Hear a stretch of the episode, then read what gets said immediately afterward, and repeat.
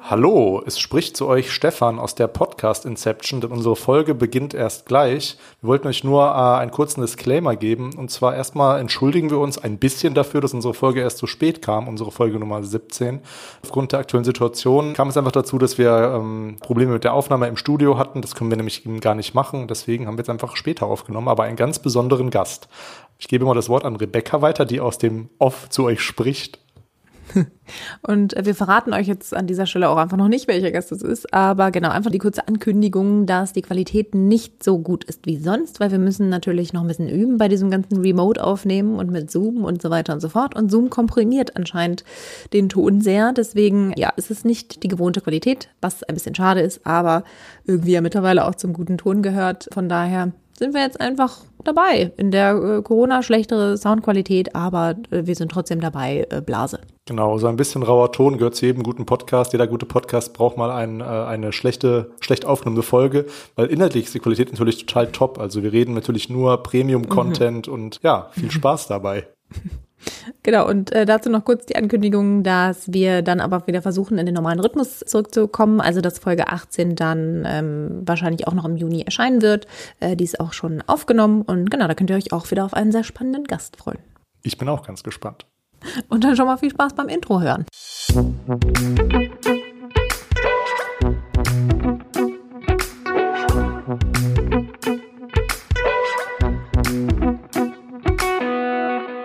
Hallo und herzlich willkommen zu unserer 17. Folge des Wissenschaftspodcasts Praktisch Theoretisch, in dem wir versuchen, praktische Fragen zu stellen und sie dann mit wissenschaftlicher Theorie zu beantworten, jedenfalls meistens. Wir sind hier heute zu dritt nicht wirklich im Studio, sondern natürlich getrennt in unseren Homeoffices, vorbildlich. Und bei mir ist unter anderem äh, mein wunderbarer Kollege Stefan. Hallo, ja, ich freue mich auch, hier zu sein wieder. Also, naja, hier bin ich ja öfter jetzt in meinem Wohnzimmer, aber äh, jetzt auch wieder so im ja, wie nennt man das denn, im auditiven Saal des Podcasts oder so? Keine Ahnung. Das ist eine sehr komische Situation. ich habe es auch schon vermisst. Wir haben ja vorhin noch darüber gesprochen, dass wir seit Februar nicht mehr aufgenommen haben. Ja. Und das ist lange her. Genau. Deswegen freuen wir uns äh, umso mehr, dass wir es heute endlich mal wieder hinkriegen und haben heute Nicolas Wörl zu Gast. Je nachdem, wer diesen Podcast hört, kennen ihn vielleicht viele, manche vielleicht auch nicht. Genau, sag doch auch mal Hallo. Hallo, Jetzt ist der Druck natürlich groß. Jetzt, wo ihr sagt, ihr habt so lange nicht aufgenommen und ihr freut euch alle so, jetzt äh, müssen wir auch liefern. Aber das genau. versuchen wir mal. ein bisschen Leistungsdruck. Ja, und äh, wir haben uns äh, so ein bisschen überlegt für diese Folge, dass ja die Themen, die uns aktuell ein bisschen beschäftigen, haben natürlich auch viel zu tun äh, mit dem, was wir sowieso machen, also Wissenschaftskommunikation und Podcasten. Das verbindet uns äh, alle drei erstmal so als kleinen Teaser. Und zurzeit ist ja Wissenschaftskommunikation auch nochmal ganz anders gefragt. Wir wissen alle warum. Ich finde es immer so lustig. Ist es bei euch auch so, dass die Leute jetzt immer sowas sagen wie das große C oder Corinna oder so. Das gibt so, so Umformulierungen, damit man nicht so oft Corona sagt oder oh. Covid oh. oder wie auch immer. Das finde ich, das höre ich immer wieder. Nee, ich, also ist mir noch nicht aufgefallen. Ich muss es noch nicht umschreiben äh, im Moment. Aber ich äh, sehe natürlich auch eine gewisse Müdigkeit. Also ich glaube, ja. der Mensch ist, kann auch nur eine gewisse Zeit wirklich permanent in Alarmbereitschaft sein. Ich habe selbst bei mir gemerkt, irgendwie als dieser ja, Lockdown haben wir ja nicht, aber als, als so das Alltagsleben runtergefahren wurde, so nach ein, zwei Wochen Sonderberichte und jeden Abend die Tagesschau, ja. habe ich mal bei mir so einen Samstag gemerkt, dass ich einfach mal wirklich abschalten musste und mich wirklich den ganzen Tag nicht damit beschäftigt habe mit Corona. Aber ansonsten ist es natürlich auch wirklich spannend. Also jetzt mal abgesehen von dem aktuellen Thema Corona, das betrifft uns ja auch gesundheitlich, ist natürlich auch wirklich interessant, wie mit Fakten umgegangen wird. Ja. Das beobachte ich gerade mit äh, großem Interesse. Ja, das passt, glaube ich, ganz gut zu dem, was wir jetzt in der Folge vorhaben. Ja, von Corinna habe ich noch nichts gehört, mhm. aber äh, ich selber sage jetzt immer die aktuelle Situation, wenn ich mal was beschreibe. Das ist aber auch so eine richtig lustige Formulierung, ja. Ich konnte mich noch nicht ummelden aufgrund der aktuellen Situation. Also ich bin jetzt noch nicht in der Wohnung hier, wo ich jetzt wohne, gemeldet. Deswegen. Ähm, Stefan, 14 Wochen äh, hier, 14 ah, aber das Tage ging ja nicht, auf, 14 das ging Tage. nicht aufgrund der aktuellen Situation. Also. Aber musst du jetzt aufgrund der aktuellen Situation dann auch keine Mahngebühren zahlen oder so? Ähm, das hoffe ich. Ja, ich glaube, nächsten, nächsten, ja, nächsten Monat, also jetzt in der nächsten Woche wohne ich drei Monate hier. Das heißt, dann habe ich auch den Termin bekommen. naja. Sag einfach aufgrund der aktuellen. Okay. Dann werden wir soweit. Genau, deswegen, ähm, was wir jetzt, was man jetzt auch ein bisschen beobachten kann, und ich finde erst so in letzter Zeit, also am Anfang, es, es hat ein bisschen gedauert, bis es so dazu kam, aber so äh, die Verschwörungsmythen, äh, die häufen sich ja jetzt so ein bisschen, beziehungsweise vielleicht hat es ein bisschen gedauert, bis man sich so was Schönes äh, so überlegt unter der Oberfläche und dann kocht es jetzt so langsam hoch. Aber genau, also Nikolaus, wie sieht's aus? Bist du schon gechippt? Äh, nicht, dass ich wüsste. Oder nein, ich darf natürlich nicht drüber sprechen. Ich bin ja Physiker. Das vielleicht zu meinem Background. Ich bin Physiker und damit Teil des Systems. Also selbst wenn ich es wüsste, würde ich euch davon nicht sagen.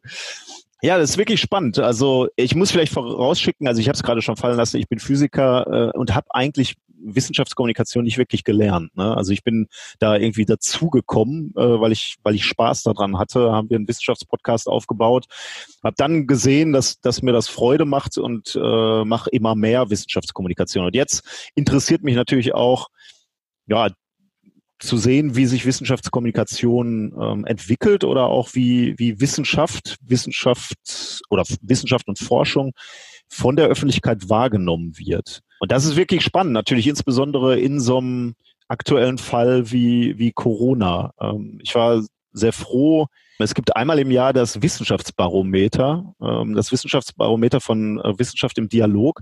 Die stellen der Bevölkerung, also Menschen, immer eine, die Frage, wie sehr vertrauen sie Forschung und, und Wissenschaft. Das ist ganz spannend, was da für, für Antworten kommen. Aber ganz besonders spannend war es, also eigentlich fragen die immer so gegen Ende des Jahres, aber die haben jetzt eine aktuelle Umfrage gemacht. Ähm, das bot sich natürlich an. Äh, im, Im März, Februar, März ähm, haben sie gefragt, wie, wie nehmt ihr denn Wissenschaft und Forschung jetzt wahr in dieser, in dieser aktuellen Krise? Und das war schon ganz beeindruckend. Also auf die Frage, wie sehr vertrauen Sie Wissenschaft und Forschung, da hat sich einiges getan. Da sind jetzt über 70 Prozent, die voll und ganz oder, oder ähm, sogar äh, sehr Vertrauen voll und ganz, beziehungsweise Vertrauen eher, 70 Prozent der Bevölkerung. Das war vorher, also vor der Corona-Krise lag das etwa bei 45 Prozent. 46, 46, genau. Also da, da hat sich einiges getan, was mich natürlich erstmal sehr freut. Also man sieht so, in, in der Situation der Krise suchen die Leute, blicken die Leute in die Richtung der Menschen, die ihnen Hoffnung geben. Und das scheinen äh, Wissenschaftlerinnen und Wissenschaftler zu sein. Aber, du hast es gerade schon so ein bisschen angeteasert, es wird jetzt auch spannend zu sehen, wie sich diese diese Entwicklung oder diese Wahrnehmung ändert über die, über die Wochen und Monate, die sich das Ganze zieht. Also die Wissenschaft tut sich ja immer etwas schwer mit, aus gutem Grund, tut sich immer ein bisschen schwer mit einfachen Antworten. Und äh, das öffnet natürlich so ein bisschen Tür und Tor für Menschen, die einfachere Weltsichten anbieten. Und da wird es natürlich jetzt spannend, wie es weitergeht. Ja, zu dem, was du gerade gesagt hast, ähm, dass man jetzt der Wissenschaft anscheinend mehr vertraut, weil die Zahl ja gestiegen ist, also die 70 Prozent. Man könnte ja überspitzt sagen, dass wir ja von der einen Krise in die andere gerutscht sind, weil vorher war ja das Klima ein ganz großes Thema. Und da war es mit der Wissenschaft ja ein bisschen schwieriger. Also da gab es ja diese großen, gut, diese Freitagsdemos, ähm, aber ich erinnere mich auch an eine Pressekonferenz, wo Wissenschaftler wirklich saßen und gesagt haben, wir müssen jetzt was tun, aber die Politik halt eben bisher noch nicht darauf reagiert hat. Und das ist jetzt ja vielleicht man könnte hoffen, dass es dann irgendwie nach der jetzigen Krise, der aktuellen Situation, auch mal einen Aufschwung gibt und da sich was ändert. Ja, ich fürchte, das äh, hängt auch stark damit zusammen, wie äh, akut und wie drängend die Krisen sind. Also ähm, leider sind unsere Politiker ja immer so ein bisschen darauf bedacht, in Wahlperioden zu denken. Und ich fürchte, die Klimakrise ist einfach so, wenn du jetzt nichts machst, dann passiert in den nächsten zwei Jahren passiert auch nichts Schlimmes. Aber in zehn Jahren ist der rollende Zug dann an die Wand gefahren. Aber da bist du schon lange nicht mehr im Amt. Deswegen hast du als Politiker jetzt nicht so ganz dringend äh, die Erfordernis zu handeln. Bei der Corona-Krise sieht es natürlich ein bisschen anders aus. Ne? Wenn du da nicht handelst, dann hast du, äh, dann brennt in drei Monaten bildlich gesprochen das Land. Und dann fällt es auf dich zurück. Also ich meine, der amerikanische Präsident hat ja jetzt äh, damit auch zu kämpfen. Mhm. Und ich glaube, da hat, liegt auch ein großer Grund, warum da einmal etwas schneller reagiert wurde und bei der Klimakrise leider etwas weniger. Da würde ich gar nicht so sehr den Wissenschaftlerinnen und Wissenschaftlern Vorwurf machen, denn die warnen tatsächlich seit zehn Jahren, seit 20 Jahren. Ähm, aber die Gefährde oder die Gefahrenpotenziale oder Szenarien, die du an die Wand malen kannst, die sehen einfach bei der Corona-Krise nochmal einen, Tacken bedrohlicher und direkter aus. In, in, der Tat muss ich dir recht geben, wahrscheinlich ist die Klimakrise viel schlimmer. Also da werden mehr Leute sterben, da werden, wird mehr wirtschaftlicher Schaden entstehen. aber das ist nicht so ganz direkt und äh, du hast das Gefühl, das Ding kannst du noch, äh, kannst du noch wieder abbremsen. Auf jeden Fall. Äh, ich wollte noch mal kurz darauf zurückkommen, äh, weil ich habe ja vorhin auch von Verschwörungsmythen gesprochen, um das mal kurz wieder dahin zu lenken, weil es mich auch noch mal in, in dem Kontext mit deiner kleinen, also sehr kurzen Selbstvorstellung, darüber kannst du ja gleich noch mal ein bisschen mehr reden. Ähm, also du hast auch schon mal verraten, du bist äh, Physiker. Und dann ist ja, würde mich auch mal interessieren, wie sehr betrifft das eigentlich die Physik? Also gibt es eigentlich so bestimmte, also gibt es bestimmt, ne, ich frage das jetzt natürlich äh, erstmal so, gibt es eigentlich so, so klass klassische gegen, also Gegentheorien wäre jetzt so ein bisschen das professionelle Wort, deswegen sage ich eben, wie, wie, gesagt, eher so diese Verschwörungsmythen. Ähm, ihr nennt das echt Teaser, das war schon mal, du hast ja auch einen Podcast. Wie, wie gesagt, manche wahrscheinlich wissen, so ein bisschen Geschwurbel äh, und so solche Dinge. Wie sehr betrifft dich das und ist das irgendwie auch ein, ein Grund eigentlich, warum dich das Thema Wissenschaftskommunikation ähm, so beschäftigt oder was, warum dir das auch so wichtig ist? Oh, da sind äh, einige Fragen drin, da muss ich weiter für ausholen. Das mache ich immer gerne. Ich bin nicht eine, nicht eine Übung, das ein bisschen knackiger zu machen. Also ich äh, habe auch natürlich, äh, der Klassiker unter Physikern ist eigentlich der Einstein-Leugner. Ähm, du wirst in deiner Karriere als Physiker immer den Moment haben, dass jemand anruft oder an deine Tür klopft und sagt, er hat Einstein widerlegt. Ich weiß gar nicht genau, warum Einstein so die, äh, die Zielscheibe ist, auf die sich alle, alle Menschen einschießen. Also zumindest alle, die irgendwie sich in ihrem stillen Kämmerlein eine eigene Theorie zurechtgelegt hat. Aber Einstein wird immer gerne widerlegt. Und dann rufen die Leute an und erzählen dir, warum Einstein nicht recht hatte hatte und worauf das basiert und schreiben auch lange, lange Artikel oder, oder ähm, ja, Bücher sogar, warum Einstein nicht recht hatte. Das passiert immer dann natürlich sehr, sehr gerne, die, äh, das Perpetuum mobile natürlich. Leute zeigen dir immer Maschinen, die sie gebaut haben. Und du musst dir dann ewig überlegen, warum das nicht funktioniert oder wo der Denkfehler ist. Ich bin mittlerweile dazu übergegangen, dass ich gesagt habe, ja, bauen Sie mal. Ich meine, wenn, also ein bisschen Investment kannst du dann ja mal riskieren. Wenn du dir so sicher bist, dass du danach unendlich Energie hast, dann kann man ja mal bauen. Ja, also von daher bin ich dem schon ausgesetzt. Aber ich würde nicht sagen, dass mich das jetzt explizit in die Wissenschaftskommunikation getrieben hat. Ich habe, also was mich da wirklich reingetrieben hat, ist die, die Lust am, am Erzählen aus der Forschung, weil ich einfach wirklich finde, dass die, die Wissenschaft eine ganz tolle Geschichten erzählt. Also wir sind ja sowas wie moderne Entdecker. Ne? Also heutzutage reisen wir nicht mehr in, in neue Kontinente, aber als Physiker, also ich bin insbesondere Materialwissenschaftler, du entdeckst halt neue Materialien und damit neue technologische Möglichkeiten. Und das ist also so nah, wie du heutzutage an, an Entdeckertum sein kannst. Deswegen finde ich das absolut faszinierend und deswegen rede ich einfach wahnsinnig gerne darüber. Aber was man natürlich schon so äh, beobachtet ist, wenn die Gesellschaft solche merkwürdigen Denkansätze entwickelt. Und äh, da ist jetzt der Einstein-Widerleger ist schon ein sehr, sehr spezieller Fall.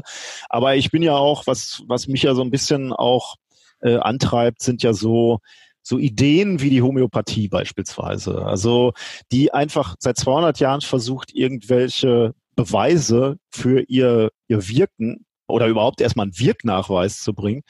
Und das gelingt einfach seit 200 Jahren nicht. Dann würde ich eigentlich von einer aufgeklärten Gesellschaft wie der unsrigen erwarten, dass wir sagen, okay, 200 Jahre hattet ihr jetzt Zeit, wir haben nichts rausgefunden, es bringt nichts über einen Placebo-Effekt hinaus dann lasst uns doch jetzt, also jeder kann sich diese Zuckerkügelchen kaufen, wenn er will, ist ja ein freies Land. Wir verkaufen sie nicht in der Apotheke, weil das ist einfach das falsche Zeichen.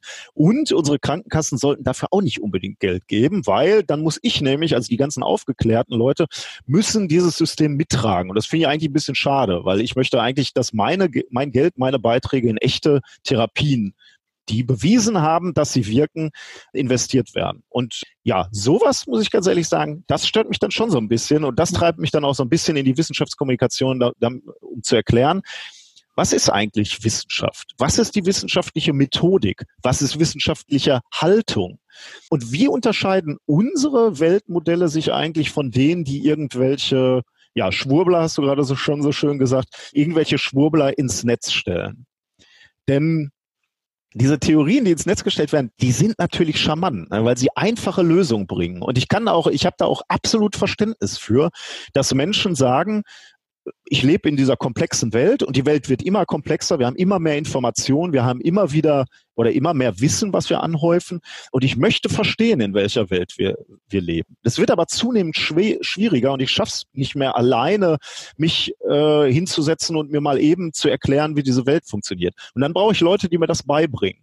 Wenn ich dann ins Netz gehe ins, äh, und mir YouTube-Videos aufmache, dann habe ich halt die, die einfachen Schwurbler, die immer einfache Erklärungsansätze haben. Und ich habe möglicherweise auch Wissenschaftlerinnen und Wissenschaftler, die mir was gut erklären. Aber davon gibt es einfach noch viel, viel zu wenige, die also einen wirklichen Beitrag zum, zum Diskurs beitragen. Und da wünsche ich mir eigentlich für mich, aber von allen anderen Wissenschaftlerinnen und Wissenschaftlern natürlich, dass sie ja da mitmachen und Wissenschaftskommunikation betreiben. Ich freue mich, ähm, dass du Homöopathie gesagt hast übrigens, weil äh, das ist nämlich eins von Stefans favorisierten Themen, über das er sich sehr gerne mit Leuten streitet. Deswegen hast du da doch bestimmt sehr gut. zu sagen, Stefan. Ähm, tatsächlich, ja. Also, ich unterstreiche das übrigens natürlich auch vollkommen, aber bei ihm ist es immer besonders lustig. Ja, ähm, da gibt, wahrscheinlich spielst du auf, ein, auf, eine Situation an, die wir mit Kolleginnen und Kolleginnen ähm, mal in, nach der Mensa hatten, wo wir auf der Wiese auf unserem schönen Campus saßen. Damals. Und, ähm, ja, und da ging es heftig, auch sehr emotional her bei der Diskussion. Ich habe da auch natürlich daraus gelernt, was meine Art zu diskutieren angeht, ein bisschen zumindest. War das trotzdem ich bin sehr, sehr leidenschaftlich, ich bin halt sehr leidenschaftlich dabei bei dem Thema. Und genau da schließen sich jetzt da drei Fragen an, aber ich versuche es mal geordneter zu machen als du, Rebecca, wie so ein Kolloquium quasi. dass ich jetzt erstmal, also ich habe drei kleinere Fragen ähm, jetzt aus dem, was du gerade gesagt hast, Nikolas. Ähm, und zwar erstmal ähm, finde ich es interessant, dass du, dass du sagst, ja, da, da findet man bei diesen ganzen Schwurblern und Verschwörungsmythen findet man einfache Antworten, weil ich glaube, du, du hattest, glaube ich, mal so ein Occam's Razor T-Shirt an. Ich weiß nicht, was mhm. von eurem Podcast ist, ja. aber auf jeden Fall finde ich das ein sehr schönes Prinzip. Vielleicht kannst du das kurz mal erklären, weil da verbinde ich ja mit, das ist ja eben ein Prinzip, was der einfachsten Antwort nachgehen möchte. Also was, was ist denn da der Zusammenhang zwischen diesem wahrheitsfindenden Prinzip und den eben dann vielleicht einfachen oder doch komplizierteren Verschwörungsmythen? Ja, Occam's Razor ist, ja, ist eigentlich so ein fast äh, wissenschaftsphilosophischer Ansatz, der gesagt hat, wenn du wenn du eine Beobachtung machst und du überlegst dir, wie, wie ist diese Beobachtung zu erklären, dann kannst du natürlich Tausende von komplizierten Annahmen machen und äh, oder sehr komplizierte Modelle aufstellen. Aber du kannst auch äh, sehr einfache mathematische Gleichungen nehmen oder mathematische Modelle machen. Das klingt alles sehr, sehr abstrakt. Ich mache mal ein Beispiel. Also als als wir so zu Zeiten von, ja, als, als wir angefangen haben, die Planetenbewegung zu, zu beobachten. Die allgemeine Weltsicht war damals noch, die Erde ist im Mittelpunkt des Sonnensystems oder wahrscheinlich, also des ganzen Universums eigentlich. Dann beobachtest du Planeten und stellst fest, die, die Planeten machen sehr, sehr komische Bahnen. Die, äh, wenn, wenn wir die von der Erde aus beobachten und wir gehen davon aus, die Erde ist im Mittelpunkt äh, des Universums, dann siehst du, dass sie so komische Schleifenbahnen machen. Also die fliegen mal vorwärts, mal wieder zurück und dann wieder vorwärts und wieder zurück.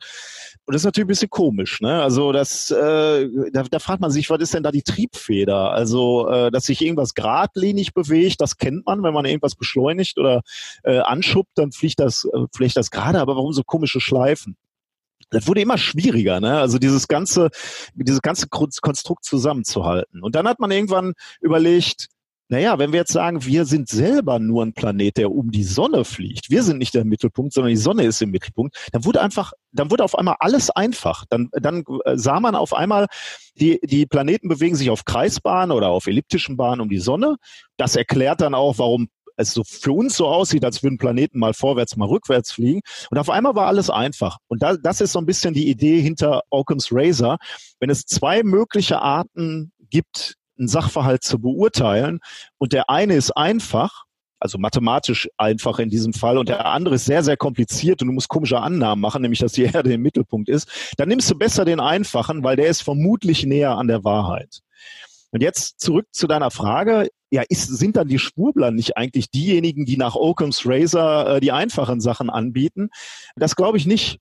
Denn wir, also die Quantenmechanik ist natürlich jetzt keine einfache Theorie, aber sie ist in sich schlüssig. Sie erklärt jedes einzelne, jede, jede einzelne Beobachtung basierend auf jahrhundertelangen Beobachtungen mit mathematischen Gleichungen. Dieses Werkzeug musst du dir erstmal ranschaffen, aber dann kannst du wirklich relativ einfach in kleinen Gleichungen die Welt erklären, während die Schwurbler extrem sich anstrengen müssen, dieses Lügengebäude aufrechtzuerhalten. Also wenn die beispielsweise sagen, äh, die Erde ist flach, um jetzt mal was abs äh, völlig Absurdes zu sagen, aber es gibt ja nun mal Leute, die in Amerika das wieder, das ist ja relativ populär. Die Erde ist flach. Ja. Dann müssen Sie sich halt überlegen, okay, dann erklärt doch mal, warum ist, ähm, geht die Sonne auf und unter? Und dann sagen die, okay, da oben ist ein Scheinwerfer und wir sind mal im Kegel des Lichts und mal sind wir außerhalb.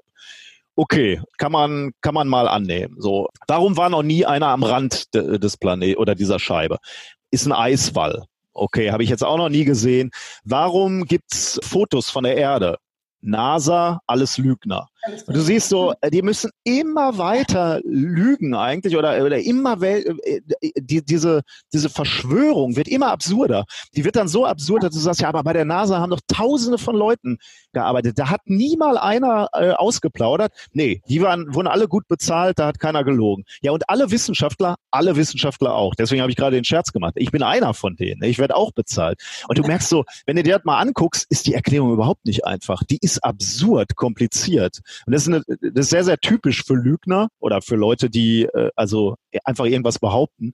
Die müssen immer weiter behaupten und am Ende dann wirklich an den Grundfesten der Physik und der Natur ähm, zweifeln, um dann überhaupt dieses Lü Lügengebäude noch aufrechterhalten zu können.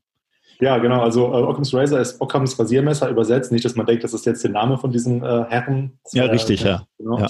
Ja, Genau, und das ist natürlich ein super Beispiel mit, mit der flachen Erde. Ähm, dann kommen wir direkt mal also zu meiner nächsten Frage. Das ist nämlich eben die Homöopathie-Frage. Und ähm, ja, also ich meine, der Streitpunkt ist dann ja irgendwie, also wie du gesagt hast, es ist eigentlich letztendlich eine Glaubenssache und über Glauben kann man in dem Punkt dann irgendwie nicht streiten. Also der Placebo-Effekt, wenn mehr Leute das sich eben kaufen wollen für teures Geld teilweise, naja, sollen sie irgendwie, mit der Apotheke sehe ich auch problematisch mit, dem, mit den Krankenkassen.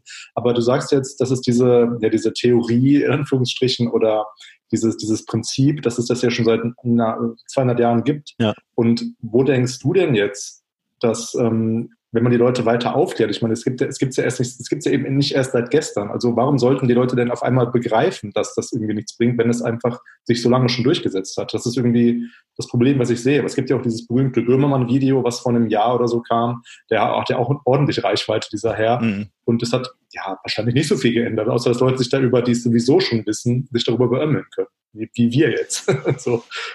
Also äh, ich also, also ich muss glaube ich einen Disclaimer vor, vorweg schicken, ich will überhaupt niemanden seine Homöopathie wegnehmen. Ne? Also wir, wir kriegen dann manchmal auch wirklich ähm, Zuschriften, wo dann Leute sagen, ja, aber ich habe wirklich, mir hilft das wirklich. Und äh, dann, das ist mein genau, Beispiel und der weiß das ja gar nicht. Der Hund weiß nichts vom Placebo-Effekt. Das, das ist übrigens super, ne? Also Hunde und äh, Kinder gerne auch. Und äh, heute habe ich auch gesehen, es gibt auch homöopathische Pflanzendünger. Das finde ich auch gut. äh, nein, der Hund weiß natürlich nichts von der Homöopathie und von dem Placebo-Effekt. Aber wer beurteilt eigentlich den, den Gesundungsvorgang beim Hund? Natürlich das Herrchen oder Frauchen wieder. Und da liegt natürlich möglicherweise dann doch wieder ein bisschen der Wunsch der Heilung äh, im Vordergrund. Und deswegen wird das so, so beurteilt. Aber okay, also da, da brauchen wir nicht drüber reden.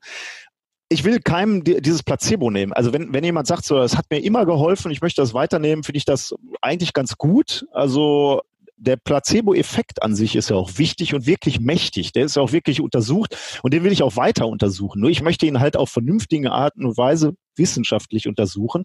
Ich wehre mich einfach dagegen, dass es Konzerne gibt, die mit Zuckerkügelchen Geld machen. Und ich habe wirklich ein Problem damit, dass Menschen erzählt wird, wie dieses Zeug wirkt oder hergestellt wird. Also dass man wirklich sagt, ja, also wir nehmen dieses, diese Zuckerkügelchen oder die, die Tinktur oder was da als erstes genommen wird und die wird ja verdünnt. Und wenn die verdünnt wird, dann muss die aufgeschlagen werden auf einem Lederkissen. Und die muss geschlagen werden, nicht geschüttelt werden. Und die muss nicht neunmal aufgeschlagen werden, sondern zehnmal.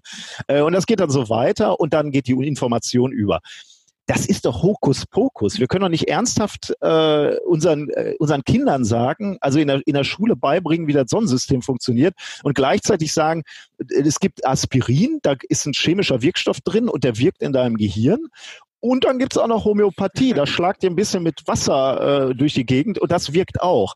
Also das, das will, ich möchte einfach nicht in einer Gesellschaft leben, wo den Kindern beigebracht wird, dass so ein Hokuspokus funktioniert. Weil was kommt denn als nächstes? Dann legen wir uns Heilsteine auf die Stirn. Gibt's ja übrigens auch, aber ähm, äh, und äh, das ist so, also aus dem Zeitalter der Magie und der Wunder sind wir zum Glück ein bisschen raus, weil ich möchte, dass Patienten wirklich gut behandelt werden, weil das wird dann ja auch immer gesagt, ne? Ja, ja, es schadet ja aber nichts.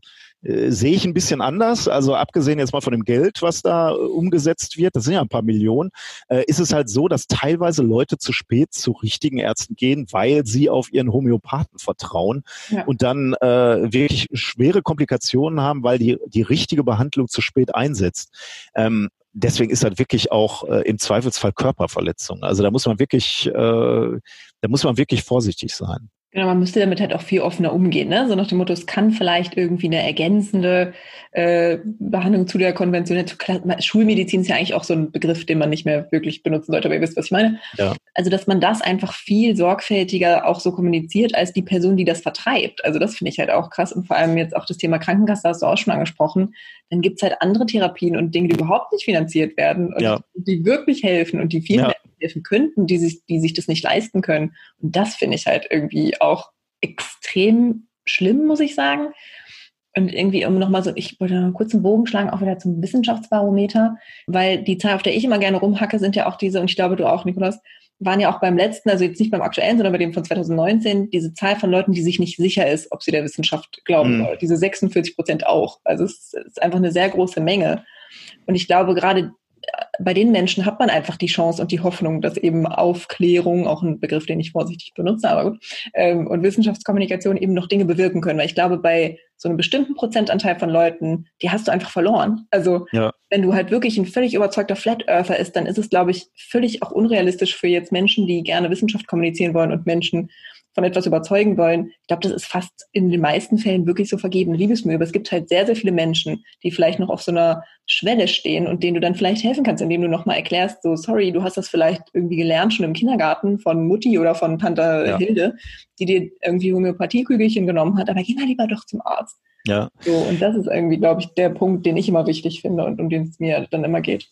Also ein Punkt, den muss ich dann auch noch machen, weil die, wenn ich jetzt schon so rante über Homöopathie, was, wir können natürlich auch was darüber lernen ne, oder daraus lernen, nämlich äh, die Art und Weise, wie mit den Menschen umgegangen wird in der, in der Homöopathie. Also da wird ja ganzheitlich, behaupten die immer, geheilt. Es wird sich sehr viel Zeit genommen, die, der Patient kommt und dann wird in diesem Erstgespräch erstmal herausgefunden, wo, wo drückt denn der Schuh? Also wo ist das Problem? Gibt es Stress? Gibt es äh, gibt's irgendwelche Vorerkrankungen und so? Und das ist natürlich toll. Ne? Also wenn, wenn jemand zum Arzt kommt und da wird einfach mal eine Stunde mit dir geredet, das ist ja fantastisch. Das sollten wir uns mal äh, zu Herzen nehmen und sagen, okay, sowas, äh, also unser Gesundheitssystem kann nicht kaputt gespart werden. Du kannst nicht einfach nur noch mit Chemie äh, zur Sache gehen, sondern die, die Menschen werden schon, wollen schon ernst genommen werden. Und das ist sicherlich eine der Stärken der Homöopathie. Danach äh, schwächeln sie dann sehr stark, aber zumindest dieses Ernstnehmen des, der Person und sich mit dem Auseinandersetzen, den, den Problem, das finde ich einfach schon sehr toll und das ist, das ist natürlich Teil des Placebos eigentlich, ne? denn äh, wir, wir kennen ja auch diesen weißen Kittel-Effekt, also jemand äh, geht irgendwo zu einem Arzt und der hat einen weißen Kittel an und schon geht es ihm ein bisschen besser, weil er weiß, da ist jetzt einer, der hat Ahnung. Also von daher muss, äh, ist nicht alles schlecht bei den Homöopathen. Das, was du gesagt hast, ist eigentlich genau das, ähm, worauf ich auch noch hinaus wollte, denn äh, du hattest gerade schon gesagt, so warum machst du Wissenschaftskommunikation? Es sind genau die 40 Prozent, genau die du gesagt hast. Ne? Also wir haben ein paar Leute, die überzeugt sind und wir haben ein paar Leute, die die äh, verloren sind. Und ich glaube wirklich, die sind verloren. Also äh, du, du kannst natürlich, ähm, uns schreiben auch immer ganz viele Leute und sagen so, äh, hier meine Mutter äh, fängt an mit so ganz komischen Sachen zu experimentieren, was kann ich tun? Äh, du kannst mit viel Aufwand, viel Zeit, viel Überzeugungsarbeit, kannst du, glaube ich, solche Leute auch zurückholen. Aber auf großem Maßstab kannst du das vergessen einfach. Wenn da jetzt so Demos sind mit Leuten, die mit Aluhüten durch die Gegend rennen und von, von so Scharfmachern äh, wie äh, wie dieser Veganer da, wie heißt der nochmal? Attila Hildmann. Attila, Attila genau. Mhm. An, angepeitscht werden. Die, die holst nicht zurück. Also den, der, der, mit denen kannst du dich nicht hinsetzen und sagen, so jetzt erkläre ich dir mal, wie die wissenschaftliche Methodik ist und warum die eigentlich ganz gut ist.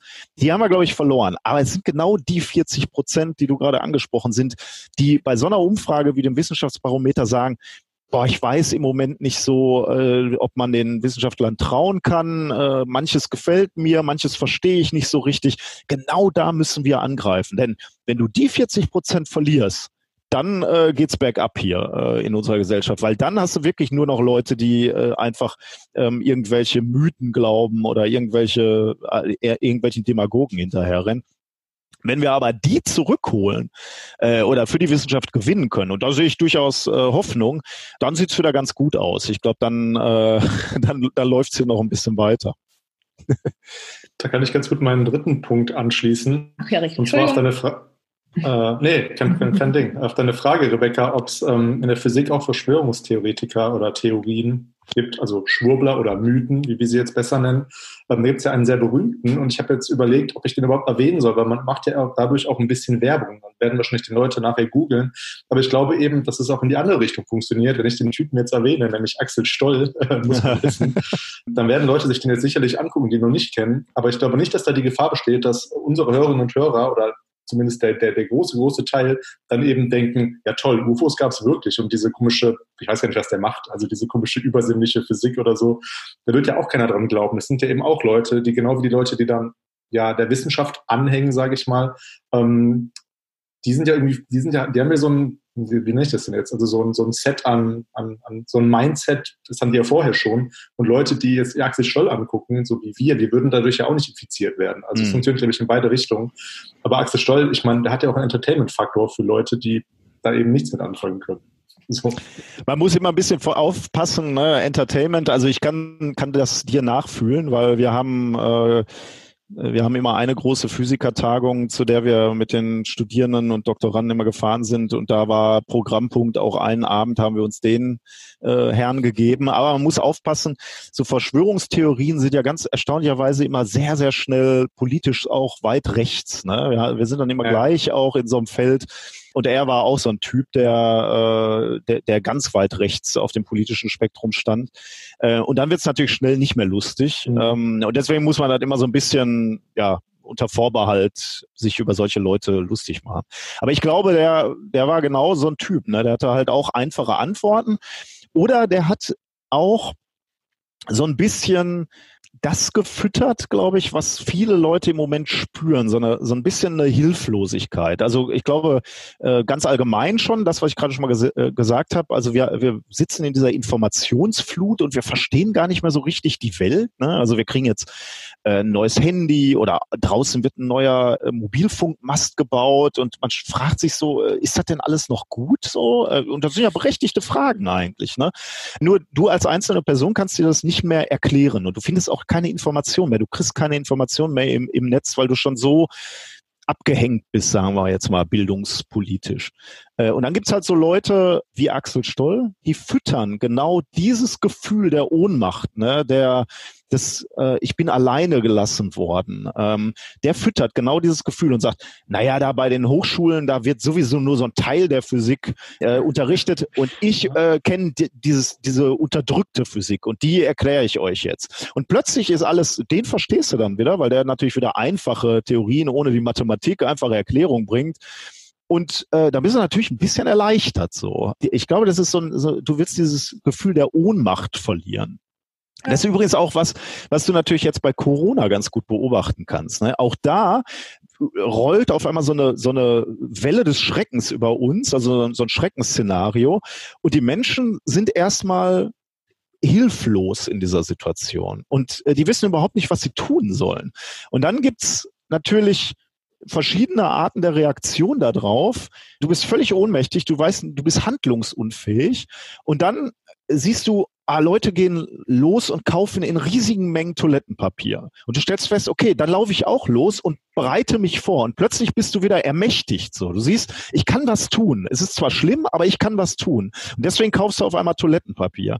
Und genauso natürlich, wenn dann jemand kommt und sagt, sag mal, wir sitzen alle zu Hause, da ist doch alles gar nicht nötig. Äh, diese, diese Studie von Drosten war doch völlig falsch, die Schulen könnten längst wieder offen sein. Und auf einmal ist diese, diese Ohnmacht weg. Ne? Also wir saßen die ganze Zeit völlig hilflos zu Hause, können nichts mehr machen, ich, ich bin völlig isoliert. Und jetzt sagt mir die Bildzeitung, alles äh, Hoax, alles ein Riesenfehler, wir können weiterleben wie vorher. Da bist du natürlich erstmal erleichtert, ne, wenn, du, wenn du das nicht einschätzen kannst. Und ich glaube, das bedienen die einfach. Diese, diese Hilflosigkeit äh, von, von Menschen bedienen die einfach sehr, sehr geschickt, muss man sagen. Das ist aber auch unsere Aufgabe dann. Wir müssen als Wissenschaftskommunikatoren es schaffen, auch so die Menschen zu erreichen.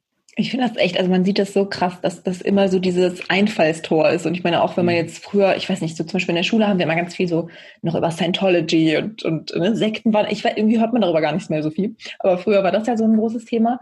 Und auch da waren das ja eigentlich immer Menschen, die irgendwie überfordert waren. In irgendeinem, also das wird ja einfach ausgenutzt. Und das ist eigentlich auch ja. krass, dass das so dieses Muster ist, gibt irgendwie ein Unsicherheitsgefühl. Vielleicht ist die Situation, mit der du konfrontiert äh, bist, auch zu komplex in dem Moment. Und dann, ne, was du auch schon gesagt hast, dann hat man das Gefühl, es gibt irgendwie einfachere Antworten. Mhm. Und vielleicht weißt du sogar irgendwo tief in deinem Inneren, dass es irgendwie ein bisschen Schmarrn ist. Aber es ist in dem Moment hilft es dir einfach, weil du nicht weißt, was du machen sollst.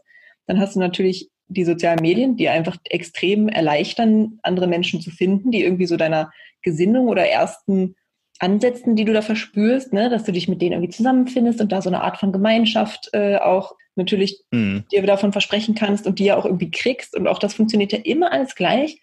Dann hast du irgendwie so ein paar vermeintliche Fehleinschätzungen von sei es Expertinnen oder auch Politikerinnen, die das ist ja auch nicht hilfreich, wenn jetzt dann irgendwie Onkel Laschet was anderes macht als Onkel Rabe, was weiß ich, ne? Also das ist halt auch immer so ein bisschen, dann denkt man sich auch so, okay, die wissen ja auch alle überhaupt nicht, was sie tun. Ja. auch nicht besonders beruhigend, ne? Also äh, es ist genau wie du sagst. Ne? Also die Angst äh, wird immer ausgenutzt ne? oder Hilflosigkeit. Also wenn, wenn Leute dann krank sind, dann kannst du denen alles verkaufen, ne, glaube ich. Äh, dann, dann kommst du mit deinem Quantenheilungsstein um die Ecke und die Leute sind in ihrer Verzweiflung bereit, viele tausend Euro dafür auszugeben. Und deswegen ist es auch so wichtig, gegen sowas wirklich mit voller Wucht vorzugehen. Also die, diese Hilflosigkeit auszunutzen, ist wirklich schlimm. Ja. Das Zweite, was du gesagt hast, ist, äh, ist sehr, sehr richtig. Das ist ist, das sieht zunächst aus wie die Schwäche der Wissenschaft, dass wir keine hundertprozentigen Antworten geben. Ne? Wir im Gegensatz zu den Schwurblern stellen uns ja nicht hin und sagen, die Schulen müssen jetzt geschlossen werden, sondern wir sagen, naja, es gibt eine Studie, die legt nahe, dass es vielleicht ganz gut wäre, wenn wir die Schulen äh, zumachen würden. Aber wenn du dann den Wissenschaftler oder die, die Wissenschaftlerin, die beteiligt ist, fragst, ne, sag doch mal Prozentzahlen, dann sagst du, sagen die, ja, sieht so 70, 70, 30 so. Und dann, äh, dann sind natürlich äh, Leute auch so perfide und sagen, aber dann kann es ja auch sein, dass äh, das nichts bringt, wenn wir die Schulen ähm, schließen. Und dann sagen Wissenschaftler ganz ehrlich, genau, das kann sein. Wir brauchen noch mehr Daten. Wir müssen da noch mehr Daten sammeln. Und das ist natürlich auch etwas, was verwirrend ist für, ähm, für die Bevölkerung, die möglicherweise keine wissenschaftliche Ausbildung hat. Das, glaube ich, ist eine große Herausforderung der Wissenschaftskommunikation, dass wir es schaffen, die wissenschaftliche Methodik zu kommunizieren, wissenschaftliche Haltung zu kommunizieren. Denn das, äh, was ich gerade sage, ist ja eigentlich eine Stärke der Wissenschaft. Also wir geben keine hundertprozentigen Aussagen, sondern immer Wahrscheinlichkeiten und wir schwenken auch um, wenn es neue Daten gibt. Ne, dann sagen, wir, das ist, das war so ein herrliches Beispiel, was ich natürlich mit meinem Background als unglaubliche Stärke des Podcasts von Professor Drosten sehe, dass er dass er äh, äh, äh, vor drei Wochen irgendwas sagt und sagt, die Studienlage ist so, ich äh, würde sagen, Gesichtsmasken bringen nichts.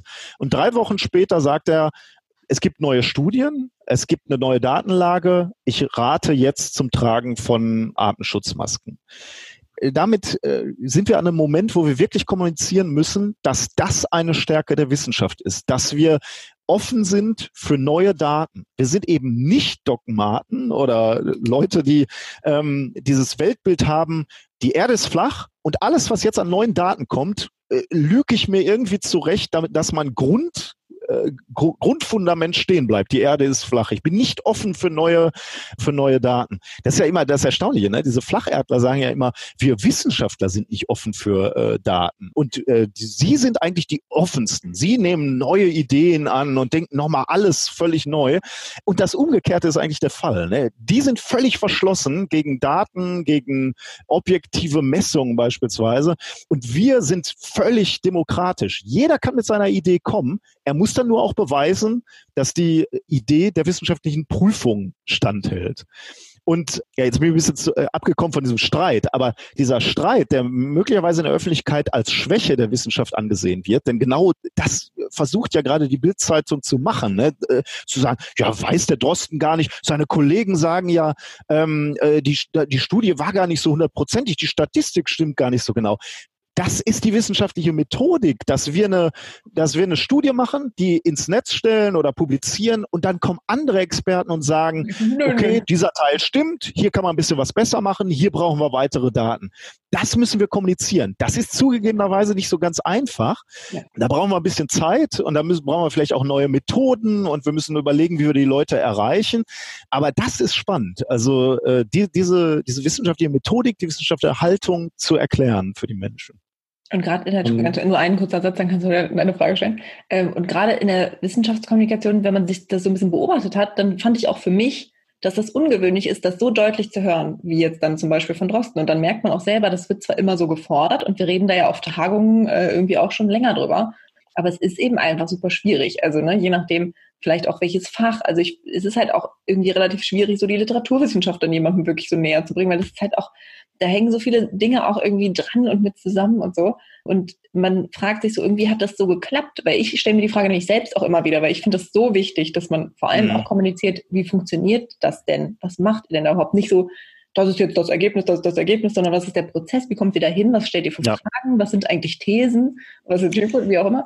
Und Welche Fehler machen wir? Ne? Das ist nämlich auch so, also so ja. die Fehlerkultur. Ne? Also das, ähm, es gibt ja diese irrige Annahme, dass wir äh, Wissenschaftler keine Fehler machen. Also gerade wir stellen uns ja ungern hin und sagen so, äh, ja okay, da haben wir mal äh, ein paar Wochen oder Monate Mist gemacht im Labor oder da kam nichts raus oder ist nicht das rausgekommen, was wir uns erwünscht haben damit muss man, glaube ich, viel, viel offener umgehen. Und da dürfen äh, wir auch nicht so eine Ehrfurcht vor unserem Beruf haben, sondern wir müssen uns einfach irgendwo auch mal hinstellen und sagen, okay, da habe ich äh, falsch gelegen. Ich glaube, also ich habe da keine wirklich wissenschaftliche Erkenntnis zu, aber über den Podcast habe ich unheimlich das Gefühl, dass wir gehen sehr offen mit Fehlern um. Wir reden ja nicht nur über Physik, äh, das ist unsere Ausbildung, sondern wir reden auch über Biologie und Medizin und da liegen wir einfach auch mal daneben. Also da, da interpretieren wir Dinge falsch oder erklären sogar Dinge falsch.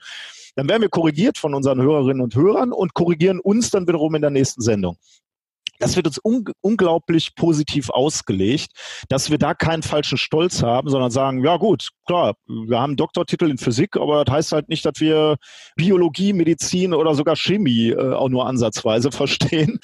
Ähm, und deswegen korrigieren wir uns dann einfach. Und da muss einfach mal äh, da, da muss viel offener mit, äh, wir brauchen eine Fehlerkultur einfach in der Wissenschaft. Äh, ich glaube, das ist auch, was Leuten immer so Angst macht, dass, äh, dass die Wissenschaft so unmenschlich korrekt und perfekt dargestellt wird. Ja, ich denke auch, dass dieses ähm, offen sein für neue Daten und ähm, dass man, also dass Drosten ja auch öfter seine Daten dann ja irgendwie vor den, die vor ein paar Wochen rauskamen, irgendwie nicht, nicht widerlegt, sondern irgendwie die korrigiert, dass das eine Stärke ist, was jetzt gerade passiert. Und das schließt ja auch daran an, was wir am Anfang gesagt haben, dass jetzt irgendwie anscheinend mehr Leute der Wissenschaft irgendwie ja, Vertrauen schenken oder so. Das hängt ja sicherlich damit zusammen, dass man eben langsam mehr Verständnis dafür erzeugen kann. Was ich so perfide finde, ist, dass diese Schwurbler, und jetzt muss ich vorsichtig sein, was ich sage, also nicht die Schwurbler, die, die offensichtlichen Quatsch von sich geben, wie jetzt irgendwie Axel Stoll oder sowas, sondern die Leute, die eben da noch mitmischen in diesem Geschehen, dass die sich teilweise ja so in wissenschaftlichen Methoden in Anführungsstrichen bedienen, indem die eben sagen, ja, es gibt ja Belege dafür. Das ist ja natürlich in der Geisteswissenschaft, ähm, also in der Geschichtswissenschaft auch so ein Punkt, den, den wir Studis beibringen müssen,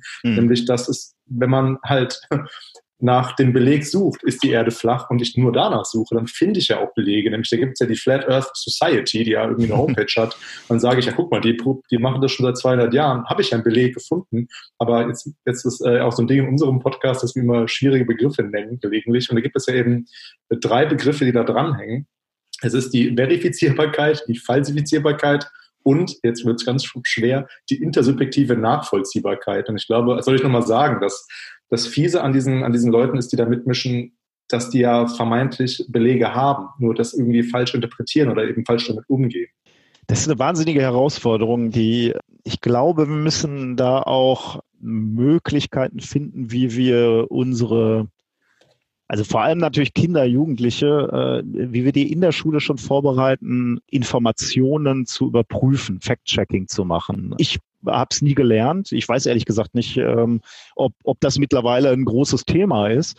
Aber das wird immer wichtiger, weil es ist genau wie du sagst. Ne? Die, die Schwurbler haben immer eine, eine Studie parat oder irgendeine Behauptung parat, die du dann relativ aufwendig überprüfen muss. Ich, ich sage es auch ganz ehrlich, ne, ich bin äh, ich bin Physiker, also ich würde sagen, ich bin nicht so weit vom Klimathema weg. Ne? Also all die Vorgänge, also Klima ist extrem komplex, aber im Prinzip die einzelnen Vorgänge runtergebrochen aufs Physikalische kann ich schon verstehen, könnte ich auch alles erklären.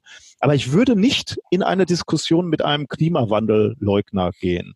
Du kaum als Sieger da rausgehen kannst. Also ihn überzeugen kannst du sowieso nicht. Und selbst die Zuschauer, also sagen wir mal, du bist in so einer, so einer, öffentlichen Diskussion oder so und die Leute sitzen um dich rum und hören dir zu dabei. Selbst für die kannst du kaum als Sieger aus so einer Diskussion gehen, es sei denn, du bist extrem gut in diesem Thema drin. Davon gibt's Leute, aber das würde ich nicht schaffen. Warum? Weil die Leute rhetorisch natürlich ganz gut sind. Also die äh, diese Schwurbler behaupten dann einfach irgendwas. Ähm, Klassiker, die Sonne wird heißer. Jetzt sitze ich da und kann natürlich jetzt erstmal, als ich das, erste Mal in der Diskussion gehört habe, war ich jetzt erstmal äh, platt. Und äh, derjenige, der mir das erzählt hat, der sagte auch noch, wissen wir ja, gibt's ja NASA-Messungen zu. Und dann sitzt du als Wissenschaftler erstmal da und sagst so, okay, die Studie kenne ich jetzt nicht, die müsste ich mir erstmal angucken. Und dann saß ich da und habe geguckt, äh, habe angefangen zu googeln. Stellt sich raus, das war einfach dreist gelogen. Ne? Es gibt NASA-Daten, aber die zeigen, die Sonne wird eher kälter. Und sein Grund war, äh, oder seine Begründung war halt deswegen, weil die Sonne heißer wird, wird es eben auch auf dem, auf dem Planeten bei, bei uns wärmer. Stimmt aber nicht. Ne? Damit bist du aber minutenlang beschäftigt dann habe ich herausgefunden, stimmt nicht. Ich habe ihm Diagramm aufgerufen und konnte ihm zeigen, die Sonne wird eher kälter. Dann sagte er, na gut, aber, und dann springt er zum nächsten Argument und dann kam halt irgendwie, ich weiß nicht mehr genau, äh, CO2 folgt der Temperatur und deswegen kommt CO2 aus dem Meer. Also auch so wieder so eine absurde Idee. Ähm, nennt man Gish-Galloping. Also äh, ich springe einfach von einem Argument zum nächsten und er hat immer wieder Argumente und ich muss mühselig alles widerlegen. Und ich werde da aus so einer Diskussion nicht als, als Sieger rauskommen. Deswegen, das ist auch ganz, ganz schwer. Deswegen darf man mit solchen Leuten eigentlich auch gar nicht mehr diskutieren und in den Diskurs gehen. Man muss sich natürlich die Mühe machen, einmal alles zu widerlegen. Also nicht ich jetzt als Person, sondern äh, als Gesellschaft müssen wir natürlich irgendwo die Information ablegen, gut findbar ablegen, ähm, warum diese, diese Argumente falsch sind und wie die, die, die echten Mechanismen sind. Aber du kannst nicht in so eine Diskussion gehen, weil du, du wirst die immer verlieren. Da kann ich, glaube ich, gar nicht viel ergänzen. Ich meine, das ist, glaube ich, ganz gut auf den Punkt gebracht. Das ist irgendwie, ja, das ist halt, das sind halt, ja, es sind halt teilweise gefährliche Menschen und man kann da teilweise nur verlieren, was ja, ja, was, was, was halt perfide ist. Das ist ja eben dieses, weswegen wir jetzt ja auch irgendwie immer wieder in Dialog treten und eben diese Podcasts machen. Jetzt habe ich eine geschickte Überleitung gefunden. Nämlich, ähm, du hast ja auch einen Podcast, das hat Rebecca schon erwähnt. Und ähm, ja, vielleicht kannst du den mal kurz vorstellen. Dann müssen wir das nicht machen. Ja, der, der Podcast heißt methodisch inkorrekt. Der ist mittlerweile relativ alt, muss ich sagen. Ich so äh, darauf, er fühlt sich für uns immer noch jung an, aber er ist mittlerweile irgendwie so sieben oder vielleicht nähern wir uns sogar schon acht Jahre alt. Äh, die Idee war einfach, wir, wir beide sind beide Physiker und wir haben zusammen gearbeitet und wir haben selber im Labor und auf dem Weg zur Arbeit Podcast gehört und dann haben wir uns gefragt, können wir das eigentlich auch? Und dann haben wir uns überlegt, was könnte unser Thema sein? Und das Einzige, wofür so wovon wir ansatzweise Ahnung haben, ist Naturwissenschaft. Also wollten wir darüber sprechen. Aber auch, weil wir gesehen haben, das, was wir gerne machen würden, das gibt's noch nicht in Deutschland zu dem Zeitpunkt oder zumindest war uns das nicht bewusst, dass es das gibt. Nämlich äh, zwei Typen, die äh, beim Bier zusammensitzen und über Naturwissenschaft sprechen. Wir fanden halt spannend, oder äh, wir haben beobachtet, dass über andere komplexe Dinge äh, leidenschaftlich äh, beim Bier gesprochen wird, beispielsweise Fußball. Fußball ist extrem komplex, wenn man sich das Spiel anschaut.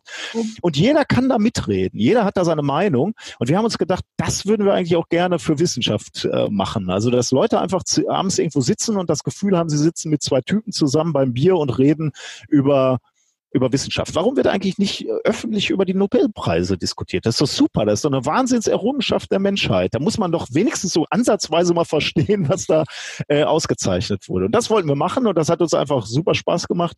Und wir haben jetzt halt äh, das große Glück, dass das auch noch anderen Leuten Spaß macht. Wir nehmen uns jeden bei jeder Folge alle zwei Wochen vier Paper, also wissenschaftliche Artikel vor und erklären uns die und damit dann eben auch den Hörerinnen und Hörern.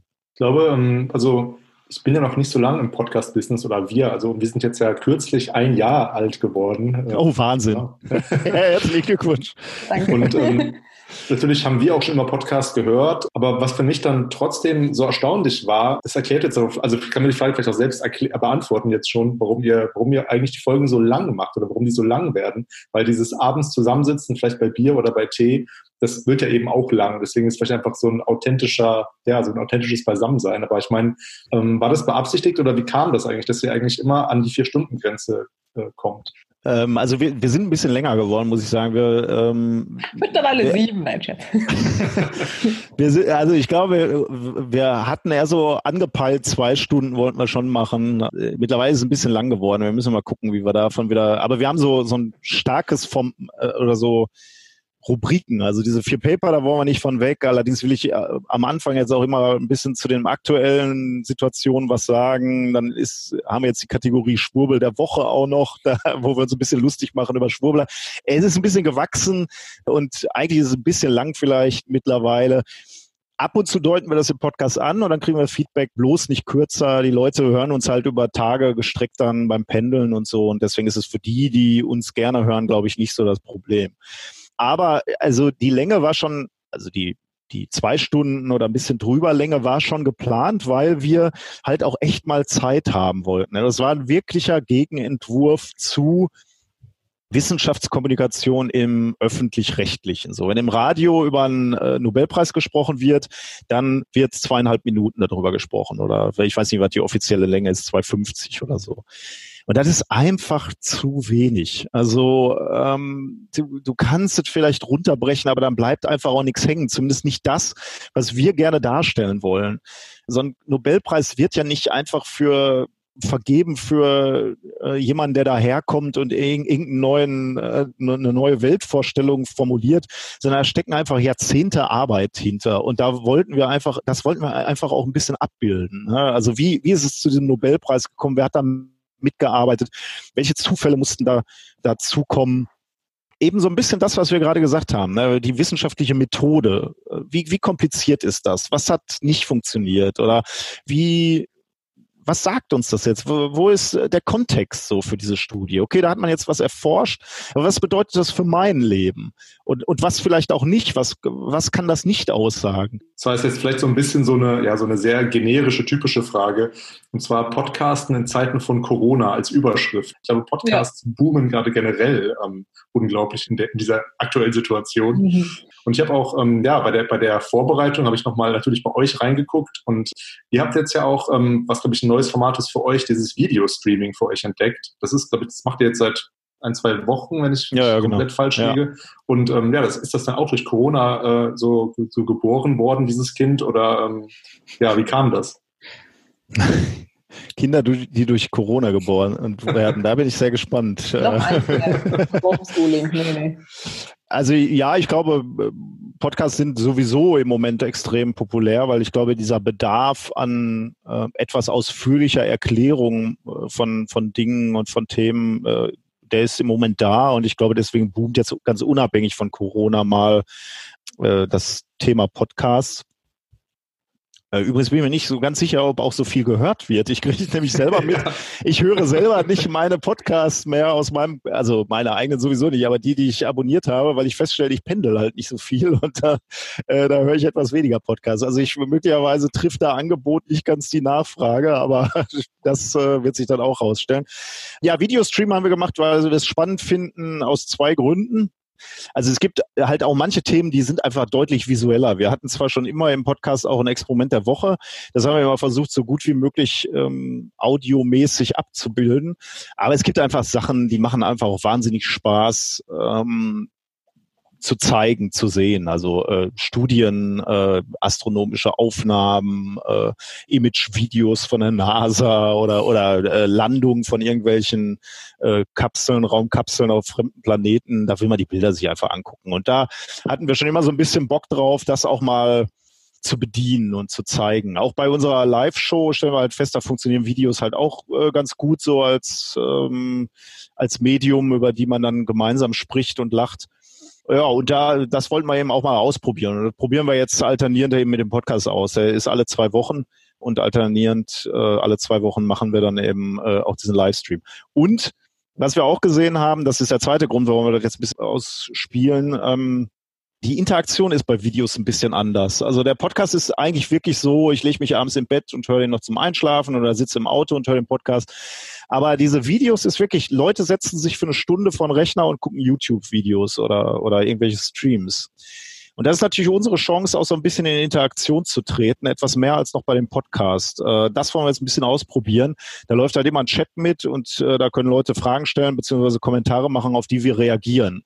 Und das war ja von Anfang an irgendwie auch so ein bisschen die Idee von Methodisch Inkorrekt. Zwei zwar promovierte Physiker, aber die sind auch echt mal ansprechbar. Mit denen kann man reden, denen kann man eine E-Mail schreiben und die antworten. Es sei denn, sie leugnen Einstein, dann kriegen sie keine Antwort. Und das ist auch super spannend. Also jetzt eine, Stunde lang Videostream zu machen und über Wissenschaft wieder zu sprechen, äh, auch Experimente zu machen und dabei eben auch ein bisschen in Interaktion zu treten, ist mehr so ein Gemeinschaftserlebnis nochmal. Und das probieren wir auch mal gerade aus. Also ist ja sowieso extrem spannend, was man auf einmal machen kann. Ne? Wenn ich mir vorstelle, so vor 20 Jahren hätte ich versucht, Wissenschaftskommunikation zu machen, dann hätte ich halt mit der Pressesprechestelle reden müssen. Und jetzt kann ich alles selber machen. Ich habe einen Twitter-Account, ich habe einen Podcast, ich äh, mache Videos, äh, ich habe einen Instagram-Account. Ich kann kommunizieren, was ich will. Und das ist natürlich erstmal ein Riesenspaß für mich, aber das ist auch ein Zugewinn für die, die das rezipieren, die mir, die mir folgen. Denn die kriegen ungefiltert die Informationen von einem Wissenschaftler. Was macht der denn da eigentlich? Was macht er den ganzen Tag? Was heißt das, einen Antrag schreiben? Was heißt das, im Reinraum arbeiten? Folge mir und du wirst es so äh, sehen. So, das ist doch äh, irre eigentlich. Wenn das nicht ein guter Werbeblock war, dann weiß ich eigentlich nicht. also folgt Nikolas und Methode. Genau, bitte. Allen ja. Plattformen, Instagram, Twitter, äh, YouTube, Live, wahrscheinlich seid Überall. Überall. So. Geht einfach auf meine Homepage, dann Ganz werdet genau. ihr. Wird alles in den Show Notes verlinkt, wie immer. Da habe ich jetzt eine, habe jetzt eine ganz steile Vermutung. Und zwar wir hatten ja mal mit äh, Philipp Janssen gesprochen, ganz zu Anfang unseres Podcasts. Das ist ja ein, ähm, auch ein Wissenschaftspodcaster, der diesen, ähm, der den, den Geschichtspodcast Anno Punkt Punkt Punkt hat. Mhm. Und mit dem, mit dem haben wir auch gesprochen darüber, ähm, wann man eigentlich Podcasts hört. Und er meinte auch so, ja, beim, beim Putzen, das hast du, glaube ich, gesagt, Rebecca, beim Pendeln. Und jetzt äh, haue ich noch was anderes raus, aber das jetzt ein bisschen sinnbildlich fürs, für Sport machen, nämlich die 3P. Putzen, äh, pendeln und pumpen. Also wenn oh, man Sport macht. Gott sei Dank sagst du pumpen. Ich hatte jetzt was Schlimmeres äh, befürchtet. Was okay. Ach so, ich, ich, ja, ich habe mir tatsächlich schon mal die Frage gestellt, wie viele Kinder gezeugt wurden, während ich dabei gesprochen habe. Vielleicht haben die dann gleich schon so ein bisschen wissenschaftliches Verständnis mit dabei. Ja, vielleicht. Mit der Muttermilch aufgesogen. Das wäre doch schön. Nee, weil, weil ich höre Podcasts auch, ähm, ja, wenn ich, äh, wenn ich Sport mache, also wenn ich laufen gehe, dann höre ich Podcasts und ich tatsächlich auch, ja. auch, beim Putzen und beim, beim Pendeln nicht, da spiele ich eher Nintendo, aber. ich habe, genau, also. äh, aber ich beobachte halt äh, beim, beim Sport, ähm, die, der Grad der Belastung definiert ein wenig, welche Podcasts oder ob ich überhaupt Podcasts hören kann. Wenn, wenn ich schnelle Intervallläufe mache, dann höre ich meistens dann doch eher Musik, weil ich eh nichts mitkriege, weil ich einfach kein Blut mehr in der Birne habe. Mhm. Und dann kann ich den, den entsprechenden nicht folgen. Aber ja, klar, also Sport auf jeden Fall auch. Ich habe mir das ja abgewöhnt. Ich habe früher immer Musik beim Joggen gehört, aber ich mache das irgendwie nicht mehr, weil ich jetzt, aber ich, ich tracke das auch nicht mehr. Ich bin jetzt dazu übergegangen, einfach nur noch aus Spaß zu laufen und der Natur dabei zu lauschen. Das finde ich sehr meditativ. Das mit der Natur finde ich auch toll. Ich habe, äh, also manchmal fahre ich auch Fahrrad ohne, ohne Stöpsel im Ohr und dann hörst du Vögel und Rauschen und so und dann ist schon geil, muss ich auch sagen. Muss ich schon zugeben. Aber nicht tracken, dann hat es nicht stattgefunden. Ja, du bist ja auch ein bisschen motivierterer Triathlet als ich jetzt mit meinen kleinen, äh, ich bewege mich einfach mal ein bisschen Hobbyläufen. Und ich bin Physiker, wenn, wenn da am Ende keine Zahlen rausfallen, dann hat es einfach nicht stattgefunden. Das kann ja auch motivieren. So. Ja, ja, aber ich glaube, der, der, der Grad ist schmal. Wenn du dann irgendwann merkst, du wirst ja. älter und älter und kriegst deine Rekorde nicht mehr gebrochen, dann wird es auch irgendwann frustrierend. Also irgendwann kommt der Moment, wo ich auch nicht mehr track wahrscheinlich. Hast noch Zeit. Ich hoffe. Jetzt habe ich ähm, gerade überlegt, ja, vielleicht machen wir heute auch mal die vier Stunden voll, aber nein, Rebecca und ich halten uns ja eigentlich immer so an unsere knackige Stunde, manchmal ein bisschen mehr, manchmal ein bisschen weniger. Da sind wir also wahrscheinlich können, schon drüber, oder? Ja, wir können langsam zum gemütlichen Ende kommen. Ich habe jetzt noch auch, weil wir gerade so lustig daherreden, noch eine Frage, ähm, die ich mir jetzt auch öfter stelle, was total lustig wäre, finde ich zumindest. Was wäre eigentlich, wenn die ganzen Schwurbler recht hätten und wir würden das auf einmal merken und dann denken, oh Gott, oh Gott, die Erde ist flach und ähm, es wird Adrenochrom abgezapft von armen Kindern und so weiter. Ähm, was wäre dann eigentlich? Das klingt nach einer guten Netflix-Serie. Aber habt ihr euch das auch schon mal gefragt? Nein. Also, also jetzt, nee, ehrlich gesagt, habe ich, ich mit. bin sehr von uns und der Wissenschaft überzeugt. Genau. Müssen wir uns Sorgen machen? Bist, gehörst du zu den 40 Prozent der Zweifler?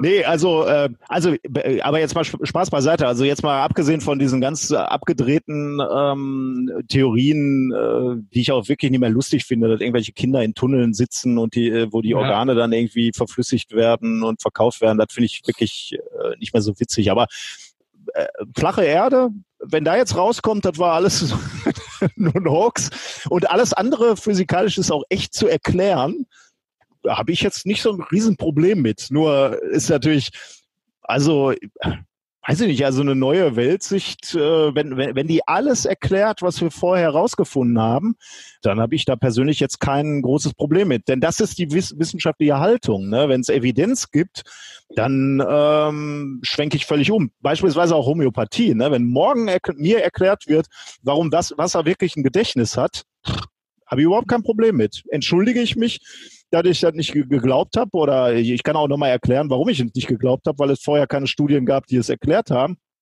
Aber wenn dann auf einmal die Erklärung kommt, habe ich kein Gram. Dann freue ich mich, dass ich was Neues verstanden habe und äh, bin total begeistert, dass wir mit unserem Weltverständnis weitergekommen sind. Äh, das ist immer, übrigens eine ganz geile Frage eigentlich, ne? wenn, du, wenn du so einen äh, Homöopathen oder überhaupt immer so einen Lackmustest, wenn du die Leute so schwurbel fragst, was muss eigentlich passieren, dass du deine Meinung änderst? Und genauso kannst du mich das fragen. Ne? Was, was muss passieren, dass ich zur Homöopathie meine Meinung ändere? Dann sage ich, zeig mir Studien, die belegen, dass es wirkt und erklär mir am besten auch noch, warum es wirkt. Was ist der Wirkungsmechanismus? Und dann habe ich überhaupt keine Probleme umzuschwenken.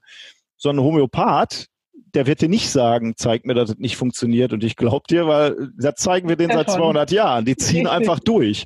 Und das ist ein interessanter, ist ein interessanter Test, um mal zu gucken, äh, wie so Menschen ticken. Also wenn du so einen so einen Flacherdler oder so einen Aluhutträger äh, fragst, so, äh, was muss ich dir eigentlich zeigen, dass du nicht mehr glaubst, dass 5G uns Gehirn manipuliert? Ähm, dann äh, frag, also frag deine Kumpels mal. Und wenn die dann sagen, nix, du kannst mir gar nichts zeigen, dann weißt du, die ja, Jungs sind verloren. Also da brauchst du, mit denen brauchst du kein Bier trinken gehen. Ja, finde ich ähm, ja, zum Schluss jetzt nochmal ganz gut, das zu hören. Und das äh, ja, folgt eigentlich genau dem, was wir jetzt ganz besprochen haben. Also, dass Wissenschaft ja eben auch offen ist für Veränderungen, kann man sagen. Ähm, Rebecca, du hast die letzte Frage. Uh, äh, ja, die fällt jetzt natürlich aus der Reihe. Die, die stellen wir immer unseren Gästen. Und zwar, was hast du denn zuletzt gelesen? Was habe ich zuletzt gelesen? Äh, ich muss zugeben, dass ich fast nur noch äh, im Moment, oder ich komme wenig zum, zum Spaß lesen. Ich lese tatsächlich viele wissenschaftliche Publikationen im Moment. Äh, einmal für den Podcast natürlich und auch beruflich. Ich müsste jetzt gerade mal lese, überlegen, was ich zuletzt gelesen habe. Kann aber auch alles sein. Wir sagen auch mal, es kann auch die letzte E-Mail gewesen sein. Es kann auch nicht wissen. Also das ist, ist was du, was du antworten möchtest okay. was du vielleicht noch empfehlen oder mitgeben möchtest gleichzeitig damit. Äh, da fällt mir tatsächlich was ein, äh, weil das, das letzte, was ich wirklich gelesen habe, äh, ist tatsächlich eine E-Mail von meinem Chef. Der hat mir nämlich gerade geschrieben, die neuesten Corona-Zahlen, und zwar die Zahlen für Frankreich. Das Erstaunliche daran ist, heute, am heutigen Tage, gibt es negative neue Fälle minus 220 Fälle, äh, was genau das zu bedeuten hat, was negative Cases sind. Also da werden normalerweise werden immer neue Corona-Fälle gezeigt und da kann ja eigentlich nur alles von null bis äh, unendlich kommen. Was negative Fälle sind, weiß ich nicht. Da sieht man mal wieder, dass sich irgendein Redakteur oder wer auch immer diese Zahlen zusammenstellt, keine großen Gedanken gemacht hat, was das für eine Zahl ist. Oder er ist aus Versehen aufs Minus gekommen, kann natürlich auch sein. äh, aber da sehen wir mal wieder, wie wichtig es ist, sich auch Gedanken zu machen, was Zahlen bedeuten können. Reine Zahlen bringen uns erstmal gar nichts. Wir müssen ja auch interpretieren, wir müssen den Kontext Kontext verstehen. Und das müssen wir beibringen, uns natürlich immer wieder, aber der Öffentlichkeit eben auch. Und das kann, glaube ich, und sollte Wissenschaftskommunikation auch leisten. So ein schönes Schlusswort. Ne? Damit können wir ganz hervorragend unsere 17. Folge beschließen. Äh, wir freuen uns sehr, sehr, dass du dir die Zeit genommen hast und mit uns nicht in so einem Studio, aber remote äh, gesprochen hast. Vielen, vielen Dank. Und ähm, Danke euch bleibt mir an der Stelle nur wie immer zu sagen, dass ihr uns immer äh, schreiben könnt, eine E-Mail unter praktisch-theoretisch.uni-bielefeld.de. Folgt uns bei Twitter und Instagram. Wir sind ein bisschen weniger aktiv gewesen in letzter Zeit. Wir versuchen uns wieder zu bessern, aber. Warum eigentlich? Aufgrund der aktuellen Situation? Ganz genau. Ich wollte es dich sagen lassen, aber äh, das ist der Grund.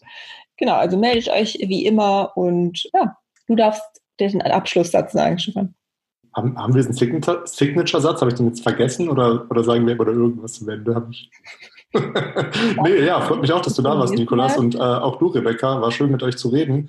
Ähm, ja, vielleicht irgendwann mal wieder. Ich denke mal, vielleicht gibt es dann schönere Themen. Vielleicht ist dann die Schwurbler-Szene verschwunden und wir äh, können uns ja schönen Themen widmen. Aber es ist ja auch ein interessantes Thema, muss man ja leider sagen. Also dann in diesem Sinne, ja, hört uns weiter zu, hört auch gerne in methodisch inkorrekt rein. Ja. Auch ein sehr guter, auch ein sehr guter Podcast. Wie gesagt, wir verlinken alle. Nur ein bisschen lang halt, aber genau, ein bisschen lang. ja.